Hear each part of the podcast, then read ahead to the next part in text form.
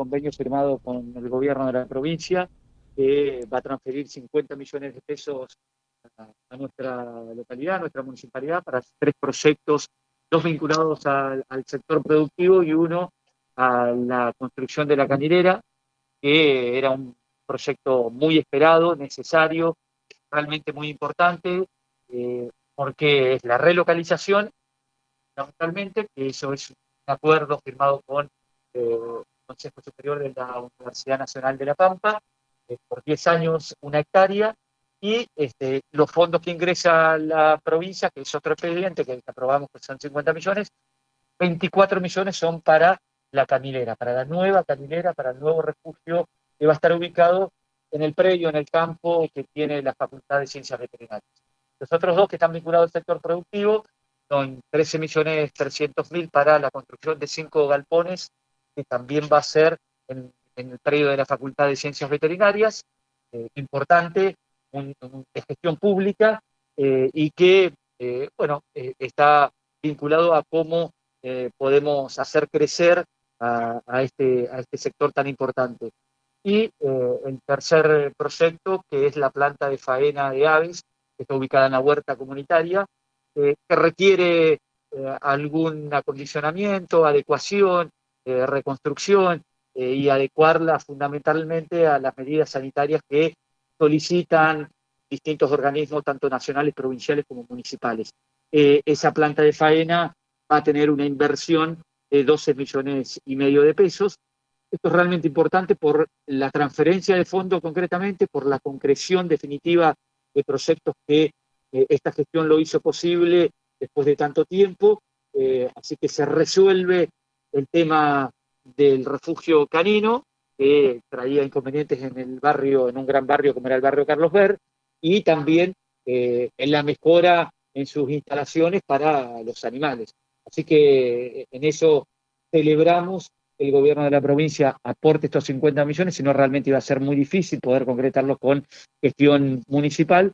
Eh, se trabajó en el diseño muy bien desde el municipio y de cada secretaría. Este tema fue trabajado en plenario en este Consejo Deliberante vinieron los funcionarios eh, municipales y también asistió la intendenta Fernanda Alonso a dar las explicaciones y detalles de cada uno de los proyectos que aprobamos hoy.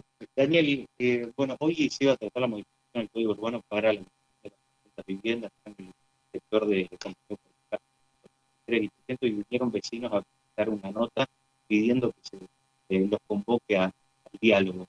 ¿Qué nos puedes decir de esta ¿Qué, va a pasar ahora?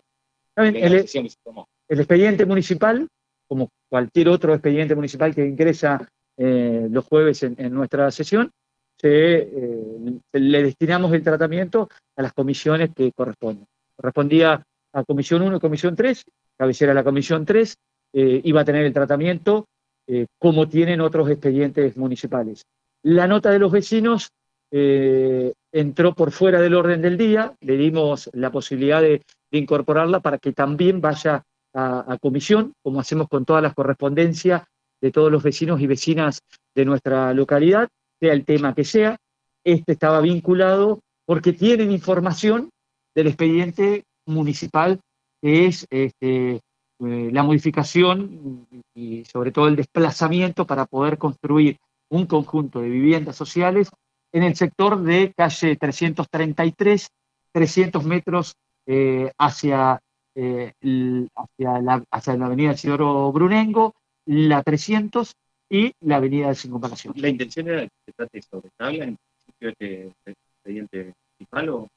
Mira, en realidad eh, la intención siempre es darle celeridad a los temas importantes, tanto de gestión municipal como de gestión provincial, como acá y gestión nacional. Acá intervienen los tres gobiernos.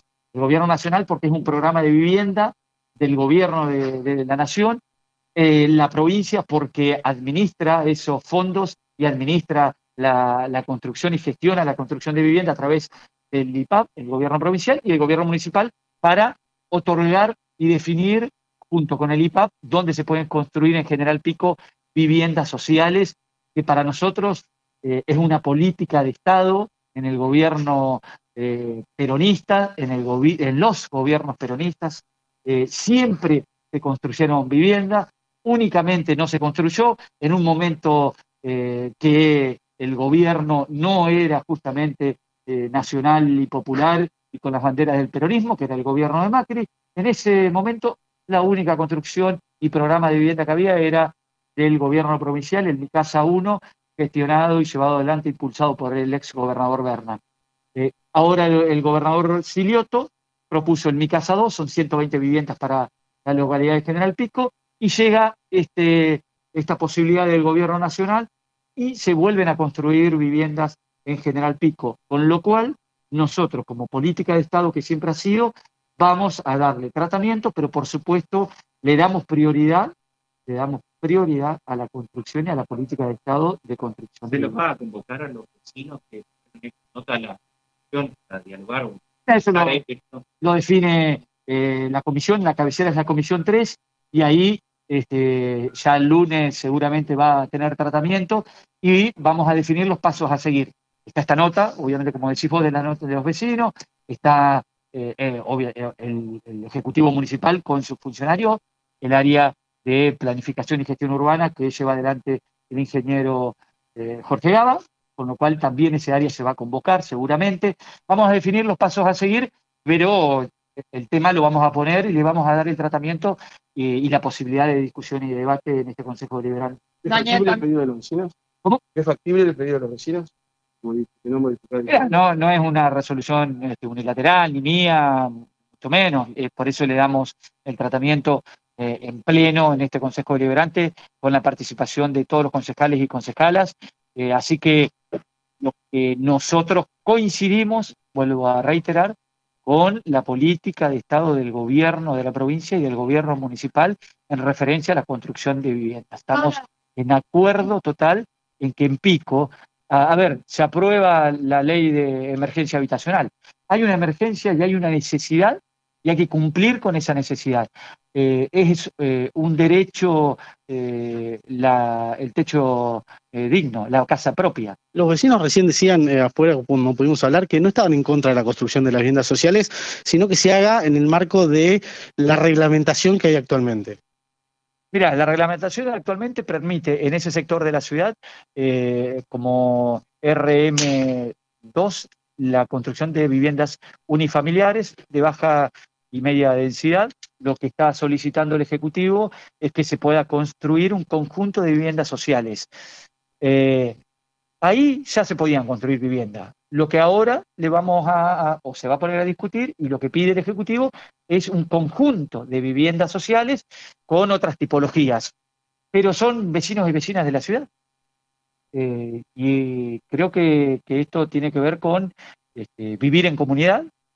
Eh, y, bueno, la ciudad tiene crecimiento, la ciudad eh, frente al código urbano que se ha modificado alrededor de siete u ocho veces, el código urbano se ha modificado, no es la primera vez, y que se ha modificado en función al crecimiento y a las necesidades que tiene nuestra localidad.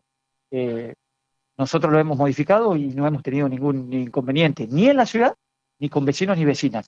Nuevamente se plantea una modificación. Creemos que si las cosas están dadas y está bien, y el proyecto y la planificación obviamente este, encuadra, nosotros, este, y, el preocupa concretamente, por supuesto estamos de acuerdo con la política provincial de construcción de viviendas. ¿Qué tiene dañar los terrenos eh, donde se van a instalar estas viviendas sociales? Digo, porque en Pico tenemos varios espacios, cuando, por Mira, en, Pico, en Pico no tenemos varios espacios, en Pico tenemos pocos espacios eh, para una ciudad compacta y consolidada. La ciudad compacta y consolidada es el primer anillo hacia adentro de la avenida Circunvalación. ¿Qué es lo que tenemos? Esas, en principio, esas 60 hectáreas que no van a ser, por lo que dice el proyecto, ocupadas de manera total. Son entre 12 y 15 hectáreas, en principio, para estas 200 viviendas. Eh, Pico, eh, y el código también lo establece, y arquitectos y arquitectas también lo han dicho, que necesita consolidar la ciudad hacia adentro, ocupar los lugares vacíos que actualmente están en el primer anillo. Este lugar y este predio, este, este, sector de la ciudad concretamente, es un sector que está dentro del primer anillo, que tiene todos los servicios, que tiene la infraestructura y es la continuidad, porque esto también hay que decirlo, es la continuidad del barrio Rucci. El barrio Rucci finaliza en la 333 se le da y se desplaza 304 metros de la 333, que es, finaliza el barrio Rucci. No, no estamos hablando de que va a un sector donde no hay infraestructura, donde no hay vivienda o donde las residencias son diferentes. Es la continuidad del barrio Rucci. Hace un tiempo vecinos de, la Loma 2 también hicieron un reclamo con otras formas y con otro objetivo, eh, o con otro argumento en realidad. Eh, ¿por, qué, ¿por, qué, los vecinos eh, se plantean esta imposibilidad de, que se construyan construyendo viviendas? Mira, por lo que pude ver en la nota y pude haber escuchado, y también creo que lo dijo él, que tiene que ver con la modificación, que modifican este, diferentes... sí, la densidad que va a estar construida. A ver, diferentes aspectos del código urbano para la construcción. como diciendo, en realidad diciendo que cuando ellos construyeron, construyeron de una forma y de una manera que establecía el código y ahora eh, cambian las reglas del juego. Pero lo cierto es que ahí ya se podía construir vivienda. Lo que se permite ahora es el conjunto de vivienda.